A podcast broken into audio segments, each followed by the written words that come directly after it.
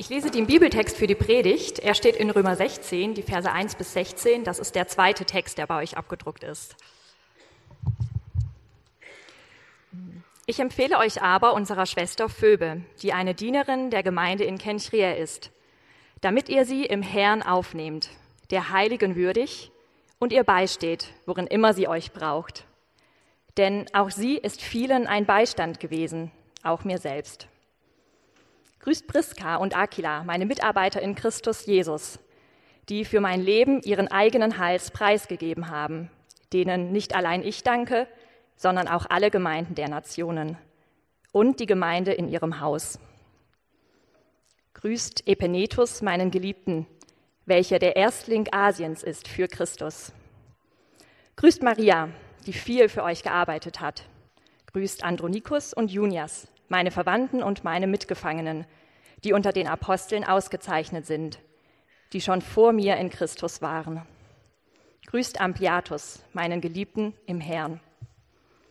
Grüßt Urbanus, unseren Mitarbeiter in Christus, und Stachys, meinen Geliebten. Grüßt Apelles, den Bewährten in Christus.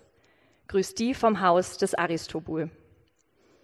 Grüßt Herodion, meinen Verwandten. Grüßt die vom Haus des Narzissus, die im Herrn sind. Grüßt Tryphena und Tryphosa, die im Herrn arbeiten.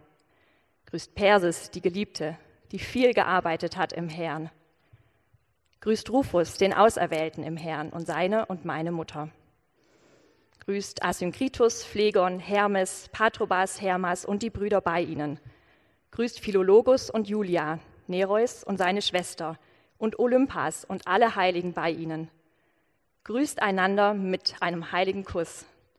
Es grüßen euch alle Gemeinden des Christus. Danke. Können wir, guten Morgen, können wir Julia vielleicht kurz einen Applaus geben dafür, dass sie diesen Text gelesen hat?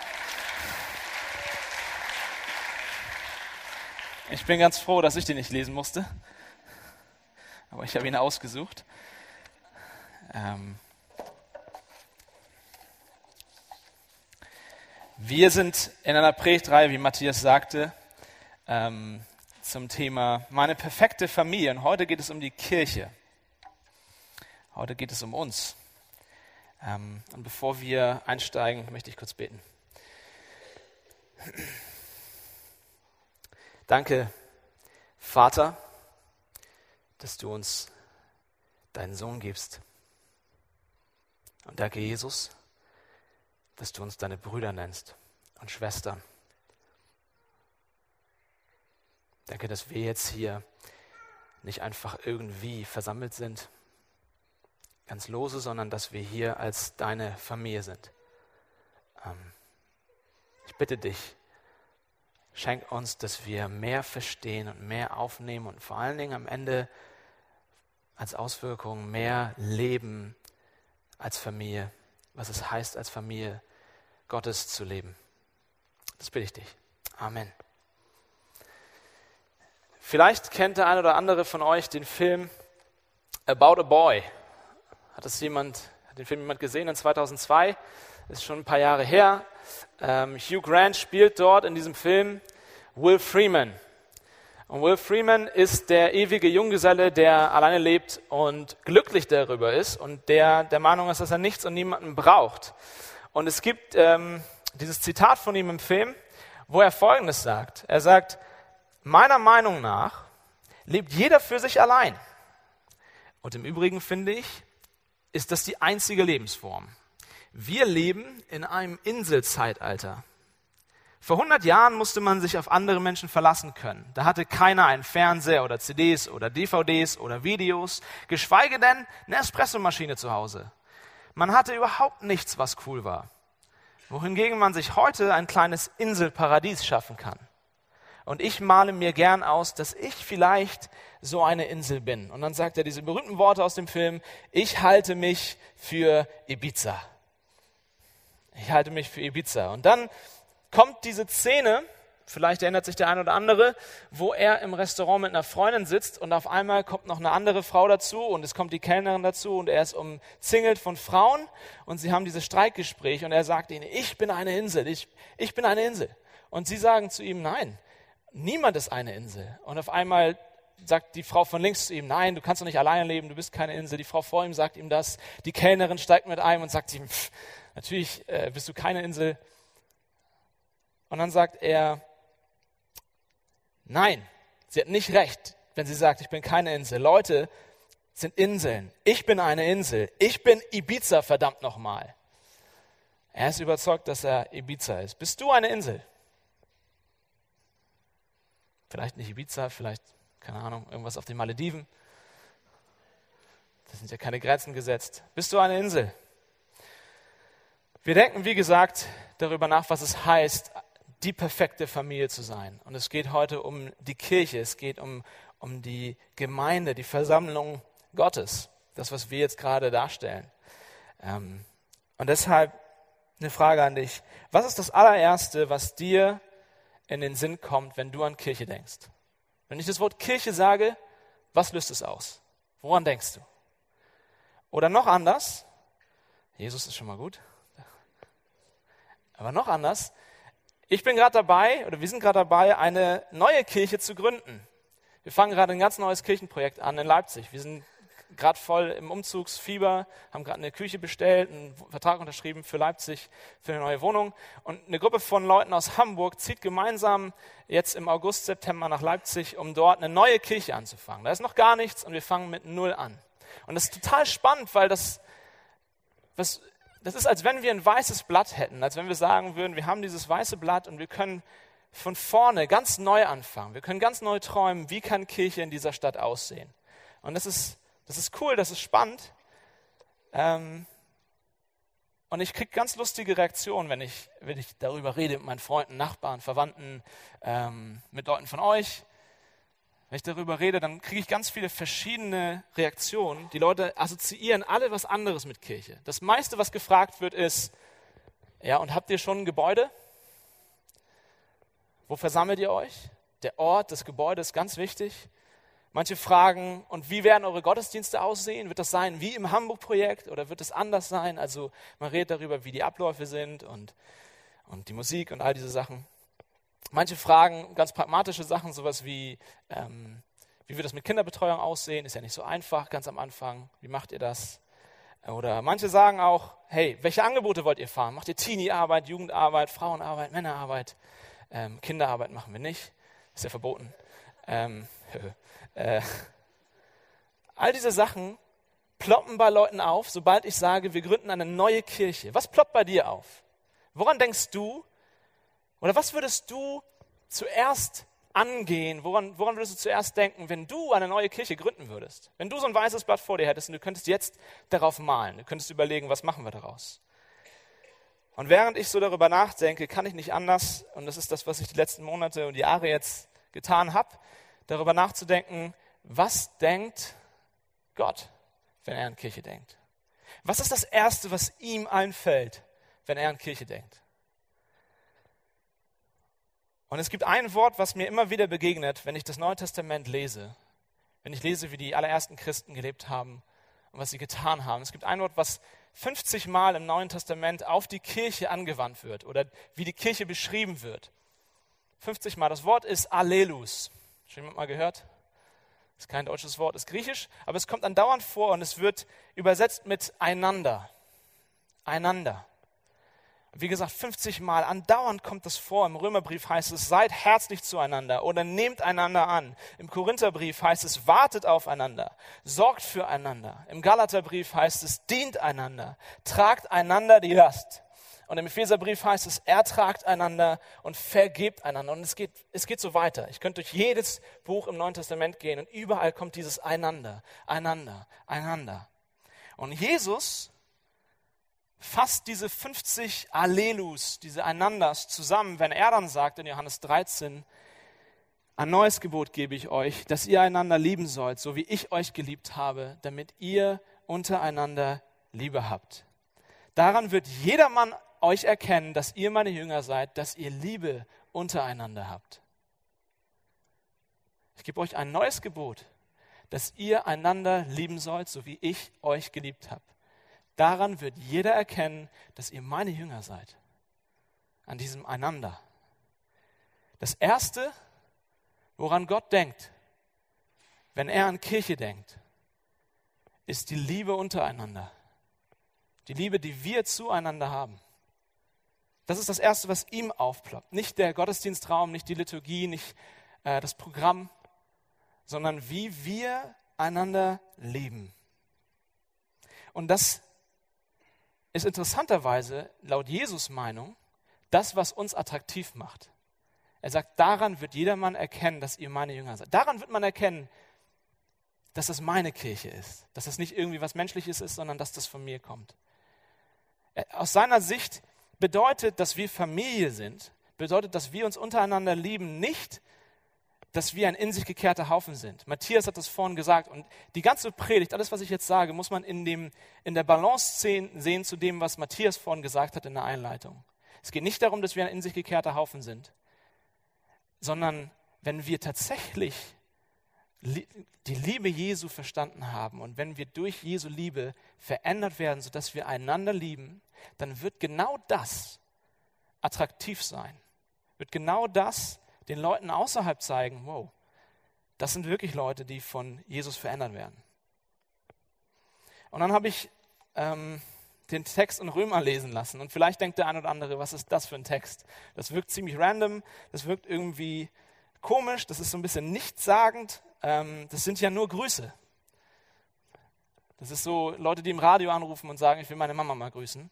Äh, warum, warum predigt man jetzt über so einen Text? Ähm, der Apostel Paulus ist dabei, sich vorzubereiten für eine Reise. Er ist dabei, sich vorzubereiten, nach Rom zu reisen. Er will letztendlich nach Europa rein und er will das über Rom machen. Und er schreibt einer Kirche in Rom diesen Brief. Und am Ende dieses Briefes gibt er ihnen Grüße mit, weil er die Leute in dieser Kirche tatsächlich persönlich kennt. Ähm, und was man in diesem Text wunderbar sieht, und deswegen ist es nicht einfach nur irgendein nichtssagender Text, aber was man hier wunderbar sieht, ist, er liebt diese Leute. Er kennt diese Leute, er nennt sie seine Familie, er nennt sie Schwestern, er nennt sie Brüder, er nennt, er nennt sie geistliche Mütter, er nennt sie Geliebte, er drückt seine Wertschätzung auf. Und einen nach dem anderen erwähnt er sie persönlich mit Namen und sagt, der hat viel gearbeitet, der hat mir Gutes getan, den müsst ihr annehmen, die müsst ihr annehmen. Ähm, er, weiß ganz genau, wer das ist und er empfiehlt, er, er, er ermutigt diese Leute, einander anzunehmen und aufzunehmen. Es ist nicht irgendwie eine, eine graue Masse für ihn, sondern es sind konkrete Leute. Dieser Text ist quasi ein praktischer, ganz konkreter Ausdruck, was dieses Allelus, dieses Einander bedeutet. Und ähm, wir wollen uns angucken, wie kann so eine Gemeinschaft, wie kann so eine Wertschätzung, wie kann so eine Liebe zueinander, wo man sich tatsächlich kennt, wie kann sowas entstehen? Wie kann so eine Kirche entstehen? Wie können wir, wie könnt ihr so eine Kirche sein?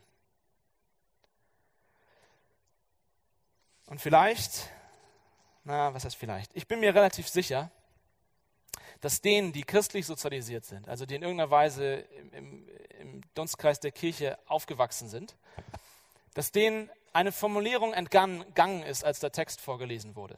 Da bin, ich mir, da bin ich mir ganz, ganz sicher, dass das den meisten entgangen ist. Weil wir Christen, wir haben so gewisse Formulierungen, die mal irgendwann was bedeutet haben und die wir dann so benutzen und weiterführen und die irgendwann einfach nur so ein Füllwort sind. Ja? Die man einfach so als, als, als Floskel mitsagt und dabei also einfach den Text füllt, damit er irgendwie schöner aussieht oder das gesalbter wirkt, was wir sagen. Und deswegen lesen wir die Bibel auch häufig so, als wenn da so eine Füllwörter drin werden, wären. Und ähm, ich bin mal gespannt, vielleicht fällt es dem einen oder anderen auf, dass, dass es dir nicht aufgefallen ist, weil es eigentlich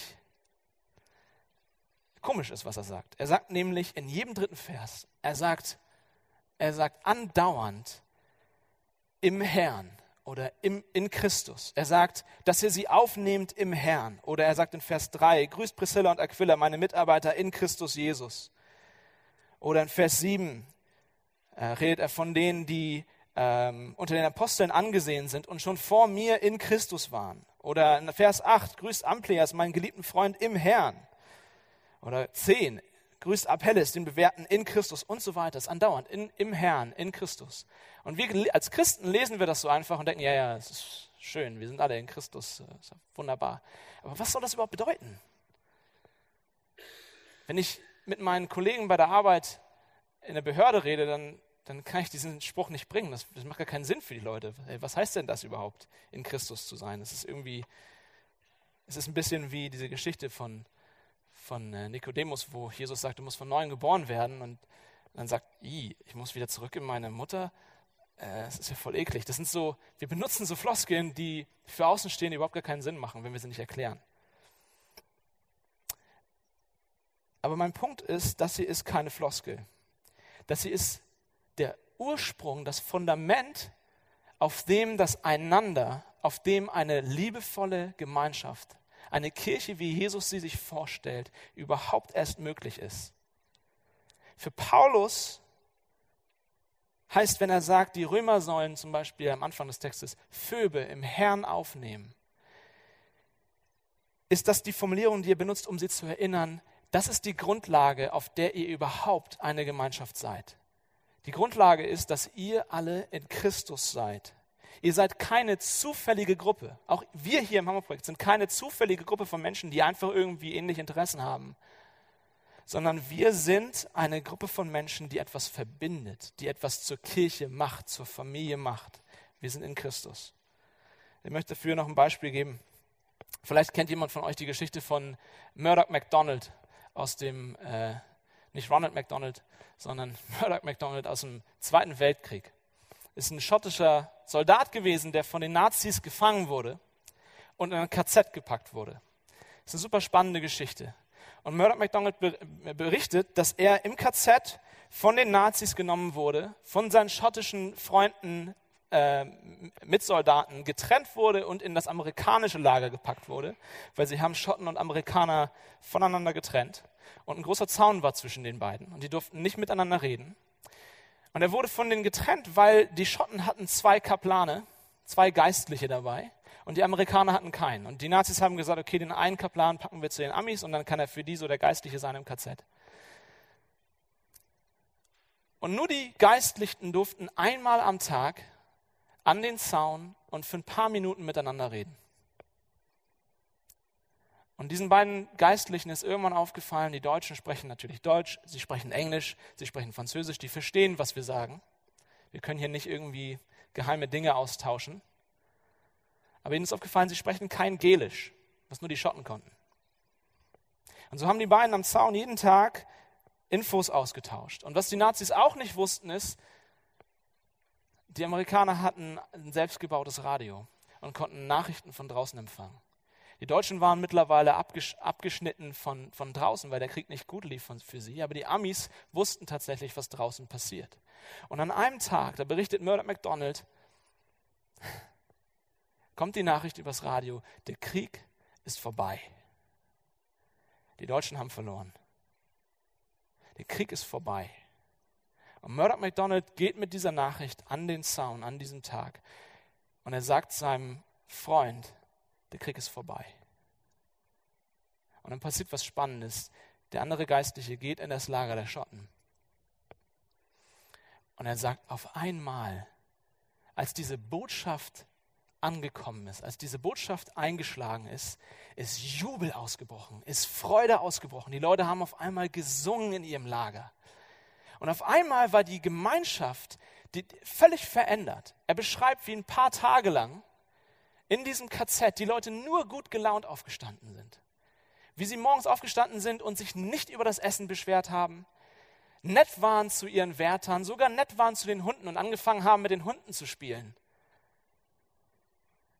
Es war komplett, äh, die, die, die Gruppe war komplett wie ausgetauscht, weil sie eine Botschaft erreicht hat in diesem KZ. Der Krieg ist vorbei. Die Umstände waren tatsächlich die gleichen. Es hat sich nichts verändert. Aber die Botschaft, dass der Krieg vorbei ist, hat alles verändert. Und mein Punkt ist, in derselben Weise haben wir eine Botschaft gehört, eine Botschaft vernommen als Christen, die uns als Gemeinschaft komplett verändert. Äußerlich mag alles gleich sein, aber es ist etwas passiert. Der Krieg ist vorbei. Die christliche Botschaft, das Evangelium lautet, dass Jesus Christus, der Sohn Gottes, ein freiwilliges Opfer für uns gebracht hat. Und er hat einen Krieg damit beendet. Er hat einen Krieg um Annahme damit beendet. Weil Gott, der Vater im Himmel, wenn er sieht, dass Jesus für uns gestorben ist, uns an seiner Stadt annimmt als Kinder Gottes. Weil Jesus für dich und für mich gestorben ist, sind wir Söhne und Töchter Gottes. Wir sind komplett angenommen. Wir sind voll und ganz angenommen, trotz unserer Fehler, egal was wir verbockt haben. Wir sind angenommen. Wir sind quasi von jeder Anklage freigesprochen. Die Bibel sagt, wir sind gerecht gesprochen. Der Krieg ist vorbei. Und das heißt es, in Christus zu sein. Das heißt es, im Herrn zu sein. Und das verändert. Das verändert nicht nur dich persönlich, das verändert uns als Kirche, als Gemeinschaft. Und ich bin mir sicher, dass der eine oder andere, ich hoffe, dass der eine oder andere das erlebt hat. Ehrlich gesagt war das sogar etwas, was für mich ganz am Anfang, als ich Christ wurde, ein ausschlaggebender Punkt war auf meinem Weg, auf meiner Reise, nämlich die erste Begegnung mit Christen. Es war nicht einfach nur eine, ein, eine Theorie für mich, sondern ich, hab, ich bin einer Gemeinschaft begegnet. Und ich kannte das bis dahin nur, dass du dich beweisen musst in einer Gruppe. Ich hatte eine Clique, das waren auch irgendwie gute Kumpels, aber ich musste mich immer beweisen. Ich hatte immer das Gefühl, ich muss was leisten, um meinen Wert hochzuhalten in dieser Gruppe, um dazuzugehören, um angenommen zu sein. Und damals als Jugendliche ging es dann darum, ja, irgendwie cool zu sein und sich zu beweisen vor den Mädels und so weiter. Und dann warst du jemand vor deinen Kumpels. Später, wenn man älter wird, sind es vielleicht andere Sachen. Manche bleiben dabei stecken, aber ist ein anderes Thema. Ähm aber ich glaube, ich glaub, wir alle können das nachvollziehen, dass wir uns manchmal fühlen, als wenn wir was leisten müssen, um dazuzugehören. Aber diese Christen, denen ich damals als Jugendlicher begegnet bin, hatten eine ganz komische Angewohnheit. Das war total verrückt. Also, die hatten diese sehr abgefahrene Angewohnheit, einfach freundlich zu sein. Einfach freundlich zu sein zu mir. Und ich kam in diese Gemeinschaft rein und die haben mir das Gefühl genommen, gegeben, du musst dir überhaupt gar nichts leisten, damit wir dich annehmen. Wir, wir haben dich auch so gerne. Die waren einfach nett zu mir was passiert war in dieser Gemeinschaft war, diese Menschen, diese Christen, denen ich begegnet bin, hatten eine Botschaft gehört, nämlich die Botschaft, dass jeder von ihnen als Sohn und als Tochter vom Vater angenommen ist, no matter what. Und das verändert das ganze Klima in so einer Gruppe. Du kommst da nicht rein und musst erstmal was leisten, sondern die fanden es irgendwie sogar ein bisschen daneben, dass, dass, dass ich so ankam.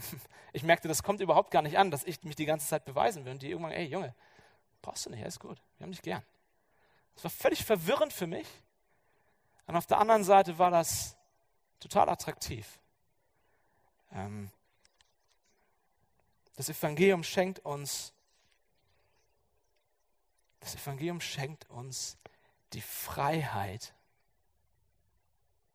schenkt uns die Freiheit, die wir brauchen, um einander wirklich zu lieben. Wenn es in deiner Gemeinschaft, in deiner Familie darum geht, dass du dich beweisen musst, um jemand zu sein, um dazuzugehören, dann kannst du auch nicht frei lieben. Dann ist Liebe immer ein, eine Währung. Das Evangelium macht uns frei. Angenommen zu sein, macht uns frei, wirklich zu lieben. Das Problem ist, dass wir in unserer Kultur,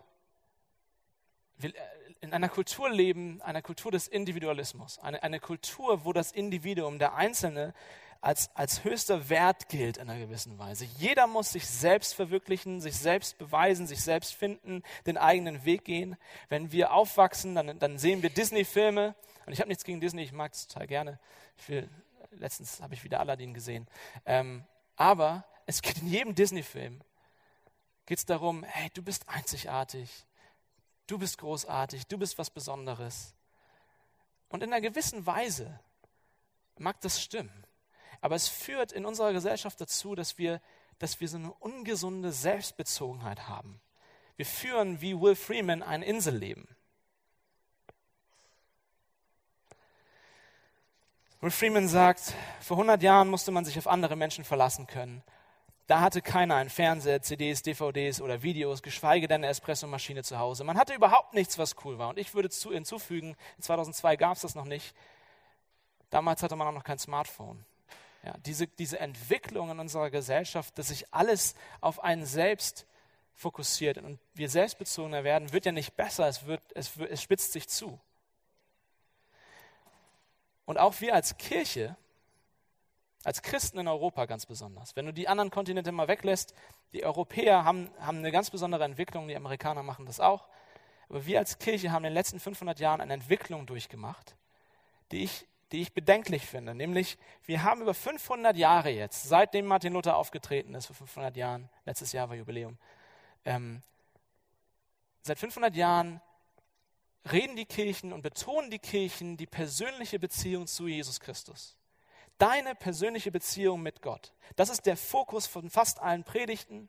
Das ist der Fokus, den Kirchen haben. Jesus Christus ist ganz persönlich für dich gestorben.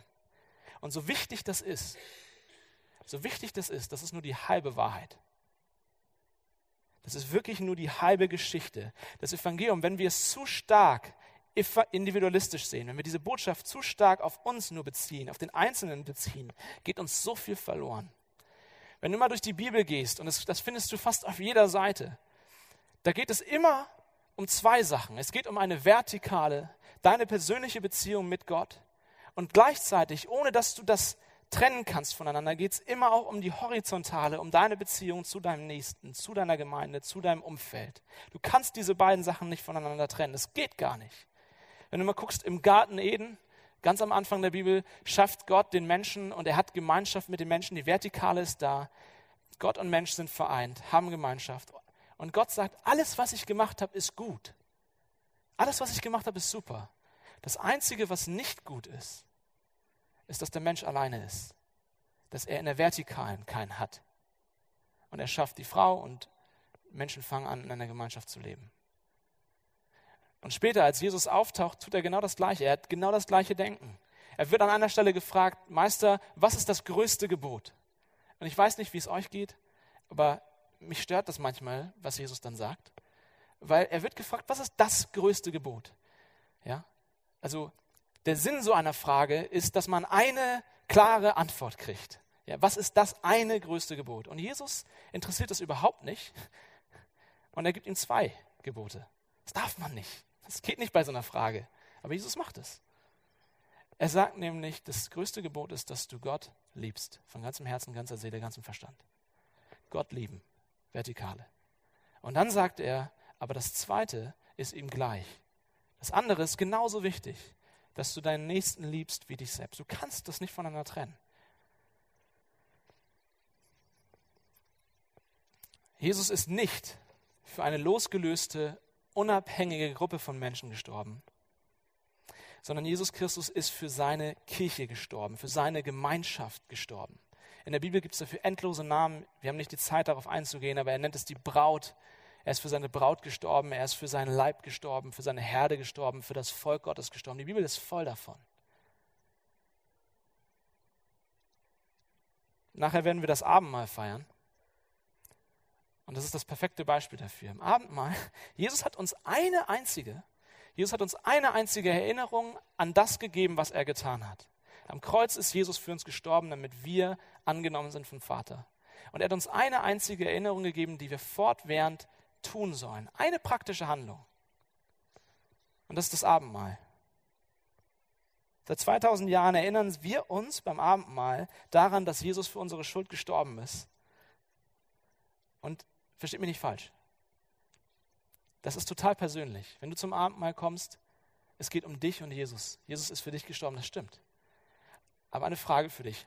Hast du jemals das Abendmahl alleine gefeiert? Ist es überhaupt möglich, das Abendmahl alleine zu feiern?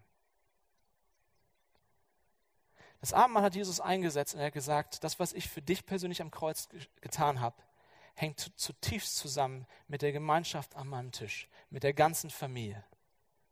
Und deswegen gehen wir nicht alleine in den Supermarkt und holen uns Wein und Brot und setzen uns zu Hause hin, sondern wir kommen zusammen und wir geben einander den Leib Jesu und wir geben einander das Blut Jesu und wir sprechen uns zu, Jesus Christus ist für dich gestorben, sein Leib für dich gegeben, sein Blut für dich vergossen.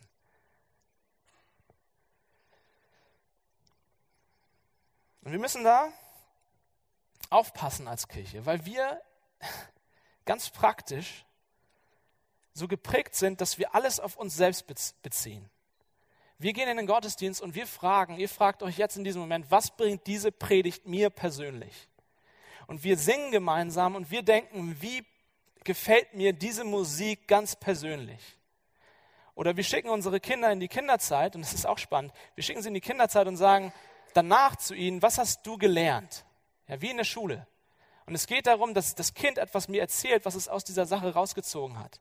Als wenn es nichts anderes geben würde, warum wir die Kinder dahin hinbringen. Vielleicht bringen wir sie auch dahin, damit sie Gemeinschaft haben. Wir fragen aber nie, wie war die Gemeinschaft in der Gruppe. Wir fragen, was hast du gelernt? Und das ist das, das Gleiche, wie wir mit uns umgehen. Wir fragen uns immer nur, was bringt mir das jetzt ganz persönlich? Wir sind richtig gut in der Vertikalen. Und, und wenn ich das sagen darf, ich das ist keine Kritik oder so, es ist einfach, wir müssen das selbst reflektiert sein. Wir sind richtig gut auch hier im Hamburg-Projekt in der Vertikalen. Jede Predigt ist hammermäßig gut, dass sie dir zeigt, was Jesus für dich getan hat. Und, und, und tropft vom Evangelium, ja. Super. Aber wir sind nicht unbedingt die Stärksten in der Horizontale, oder?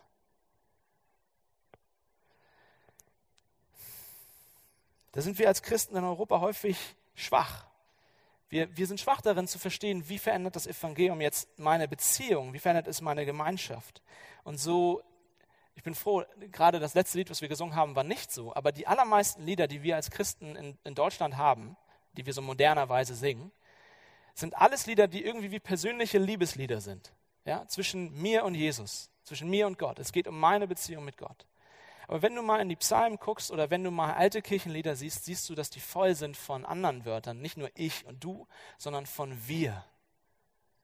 Wir singen gemeinsam. Wir beten gemeinsam zu Gott. Wir beten ihn gemeinsam an.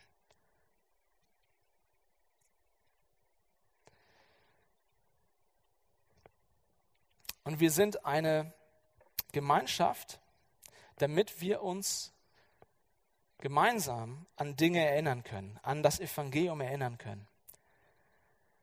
Ich habe gerade gesagt, die Alliierten im KZ haben die Botschaft gehört, der Krieg ist vorbei und das hat geändert, wie sie im KZ gelebt haben. Und so werden wir als Kirche durch die Botschaft von Jesus Christus verändert, jetzt, hier und heute. Das Problem ist nur, ich, du, wir alle, wir vergessen das im Alltag. Wir vergessen, was das heißt. Wir vergessen diese Botschaft. Oder wir verlieren das Vertrauen in diese Botschaft. Mir geht es jedenfalls so. Oder ich sehe manchmal auch nicht die Relevanz. Wie, wie, passt das jetzt mit meinem Leben zusammen? Was hat das jetzt mit meinem Leben zu tun? Wir sehen das auf uns allein gestellt häufig nicht. Und jemand anders, der auch im KZ war, der auch im KZ gelandet ist, aber der leider das Ende des Krieges nicht miterlebt hat, sondern der kurz vorher von den Nazis hingerichtet wurde, ist Dietrich Bonhoeffer. Und er schreibt Folgendes. Darum braucht der Christ den Christen, der ihm Gottes Wort sagt. Er braucht ihn immer wieder, wenn er ungewiss und verzagt wird. Denn aus sich selbst kann er sich nicht helfen, ohne sich um die Wahrheit zu betrügen. Er braucht den Bruder als Träger und Verkündiger des göttlichen Heilswortes, also der Botschaft, von der wir sprechen. Der, der Christus, das ist das ich finde das so genial, das hat mich so berührt. Der Christus im eigenen Herzen ist schwächer als der Christus im Wort des Bruders. Jener ist ungewiss, dieser ist gewiss. Damit ist zugleich das Ziel aller Gemeinschaft der Christen deutlich. Sie begegnen einander als Bringer der Heilsbotschaft. Als solche lässt Gott sie zusammenkommen und schenkt ihnen Gemeinschaft allein durch Jesus Christus und die fremde Gerechtigkeit, also die Gerechtigkeit von Christus, das ist das in Christus sein, ist, allein darin ist ihre Gemeinschaft begründet. Ihr könnt das gerne im Programm nachlesen, es ist, ist äh, tief, das Zitat. Aber mich hat es so berührt, das zu lesen, der Christus im eigenen Herzen ist schwächer als der Christus im Wort des Bruders. Jener ist ungewiss, dieser ist gewiss. Ich hoffe, wenn du Christ bist und wenn du im Hamburg-Projekt bist oder in einer Sofagruppe bist, dass du weißt, was das bedeutet. Wir brauchen Brüder und Schwestern, die uns manchmal den Kopf waschen und manchmal darauf hinweisen, Jesus Christus ist immer noch Herr, Jesus Christus ist immer noch da, Jesus Christus hat immer noch die Kontrolle. Er hat dich nicht verlassen. Er ist immer noch dein großer Bruder, der dich zum Vater bringt. Ich vergesse das. Ich brauche das. Ich auf mich allein gestellt, habe nicht so einen riesen Glauben.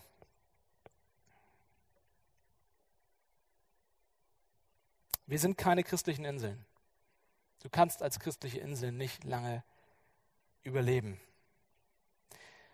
Und der nächste Punkt ist, es ist eine Kirche, die sich erinnert, aber der nächste Punkt ist, es ist eine Kirche, die konkret ist. Eine konkrete Kirche. Wir denken häufig, es ist wieder so eine europäische Sache, hängt mit der Kirchengeschichte zusammen, wir denken Kirche häufig abstrakt und universell. Wir, wir, wir sagen Sachen wie, in, in Deutschland sagen wir Sachen wie, ich gehöre zur allgemeinen Kirche.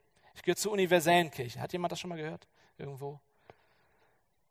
Ich gehöre einfach irgendwie so zu allen Christen dazu, aber ich habe keine konkrete, echte lokale Gemeinde. Ich gehöre, ich gehöre nicht als Mitglied irgendwo dazu. Wir haben auch keine Mitgliedschaft, aber wir sagen damit, ich, ich, ich, ich, ich, ah, mir, ist, mir ist das zu eng. Ich will nicht irgendwo verbindlich dabei sein.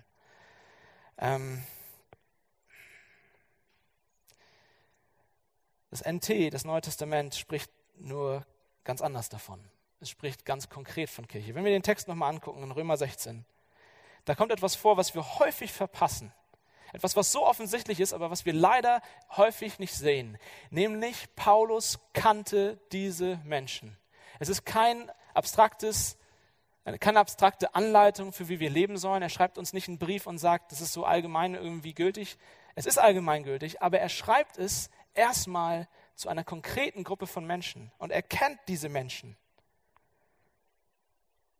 Er kennt sie persönlich, er kennt ihre Namen, er kennt ihre Gesichter, er kennt ihre Umstände, er liebt diese Menschen, er aß mit diesen Menschen, er arbeitete zusammen mit diesen Menschen, er kümmert sich um diese Menschen und diese Menschen kümmern sich um ihn. Wenn du den Text liest, siehst du das.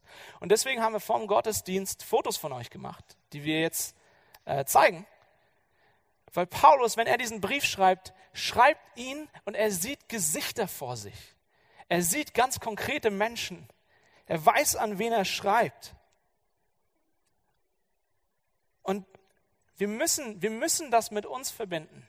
Er schreibt, hey, da ist Phoebe, eine Dienerin der Gemeinde in Kenchrea. Das ist eine Diakonin in dieser Gemeinde. Und er empfiehlt sie ihnen. Das ist, als wenn ich jetzt sage, Imke zum Beispiel im Büro, die bei uns arbeitet.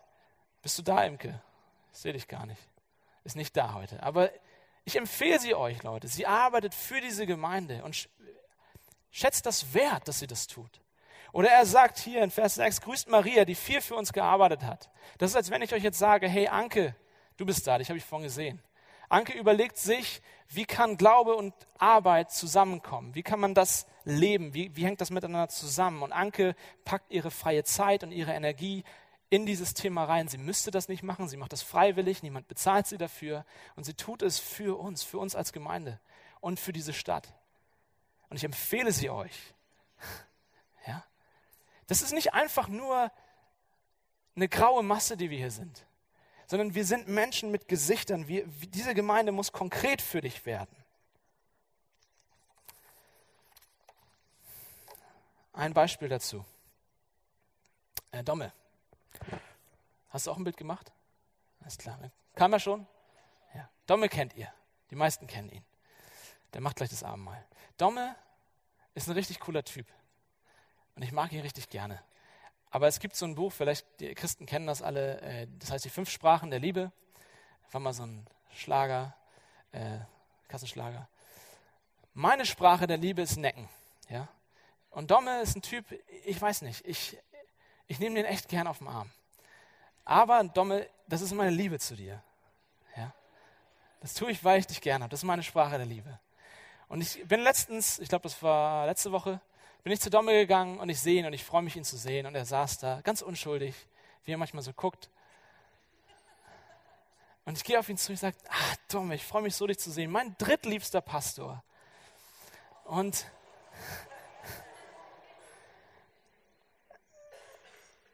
Und Dommel, wisst ihr, ihr kennt ihn ja, ne? Also er ist so ein bisschen, dann manchmal in solchen Situationen ist er so ein bisschen langsam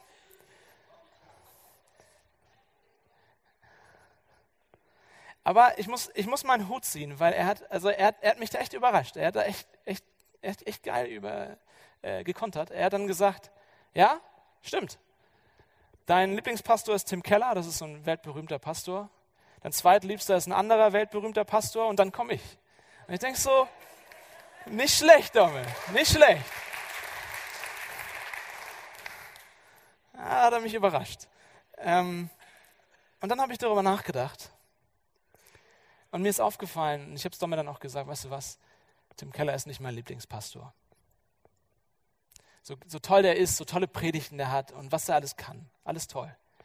Aber irgendein weltbekannter Pastor in irgendeiner anderen Gemeinde auf einem anderen Kontinent betet nicht für meine Seele. Wenn er seine Predigt schreibt, denkt er nicht an mich und überlegt, wie kann ich meinen Bruder, meine Schwester ermutigen.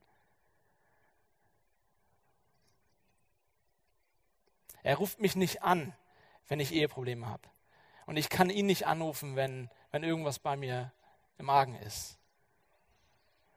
Domme würde das tun. Gemeinde muss konkret sein, persönlich sein. Versteht ihr, was ich meine? Und gerade heute, ist das so einfach, das, was Will Freeman vorhin gesagt hat mit der Kaffeemaschine, Espressomaschine und so weiter. Wir können unseren Glauben auch ganz individuell für uns gestalten. Heute ist das so einfach. Wir können die weltbesten Prediger im Podcast hören. Wir können die weltbeste anbetungschristliche Musik äh, auf Spotify hören, sogar in der U-Bahn. Wir haben so gute Literatur zur Verfügung. Wir können so geistliche Will Freemans sein. Aber die Kirche ist nicht ein Ort, an dem wir kommen, um zu konsumieren, sondern die Kirche ist eine Familie. Die Kirche ist eine Familie. Du kannst Menschen nicht lieben, die du nicht kennst. Deswegen guck dir diese Gesichter an und überleg dir, wie kannst du diese Menschen konkret lieben. Und ein Punkt noch, es ist eine vielfältige Kirche. Es ist eine Kirche, wo man sich erinnert an die Botschaft. Es ist eine konkrete Kirche und es ist eine vielfältige Kirche. In diesem Text fällt auch auf, ich habe nicht die Zeit, das alles zu erklären, aber das sind ganz viele Namen. Und das Spannende ist, in der Antike sagen die Namen ganz viel darüber, wo Leute herkommen. Und wir sehen dort Namen, die sind griechisch, wir sehen dort Namen, die, die zeigen uns, dass das wohl afrikanischstämmige Leute sind, wir sehen dort Namen, die äh, uns zeigen, dass das Juden sind. Das sind Leute aus den verschiedensten Gruppen. Das sind Männer und das sind Frauen. Das, sind, das, sind, das ist keine homogene Gruppe, wo, wo, wo alles gleich ist, sondern das sind Leute aus den verschiedensten Hintergründen. Und ich habe letzte Woche im Hammerprojekt, also ich habe jemanden vom Hammerprojekt gefragt, äh, es kommt aus dem, aus dem Schanzenprojekt, und ich habe ihm gesagt, hey, wenn du an eine Sofagruppe denkst, würdest du mit diesen Leuten in deiner Sofagruppe befreundet sein, wenn du nicht Christ wärst? Oder wenn der christliche Glaube nicht wäre?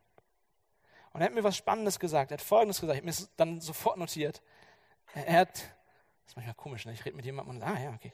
Ähm, ich musste das notieren. Er sagte, nein, tatsächlich ist mein Freundeskreis außerhalb der Kirche sehr homogen. Die sind alle ähnlich drauf wie ich. Aber in meiner Sofagruppe sind komplett verschiedene Leute. Und das ist Teil der Schönheit der Kirche. Die Kirche, wie Jesus sie sich vorstellt, die Kirche des Einanders, ist eine Kirche, wo Leute zusammenkommen, die sonst nichts miteinander zu tun hätten. Das ist die Schönheit, die nur wir in dieser Weise haben.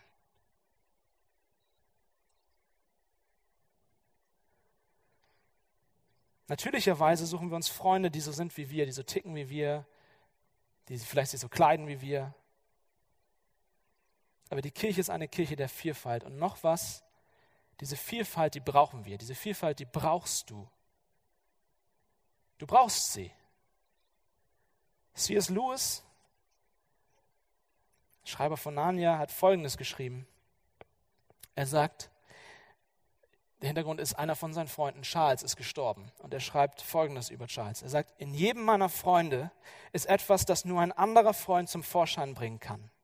Auf mich gestellt bin ich nicht groß genug, um den ganzen Menschen aufzurufen. Nun, wo Charles tot ist, werde ich nie wieder Ronalds Reaktion auf sein, einen seiner Witze sehen. Anstatt mehr von Ronald für mich zu haben, nun wo Charles nicht mehr ist, habe ich weniger von Ronald. Versteht ihr, was er sagt? Charles ist gestorben.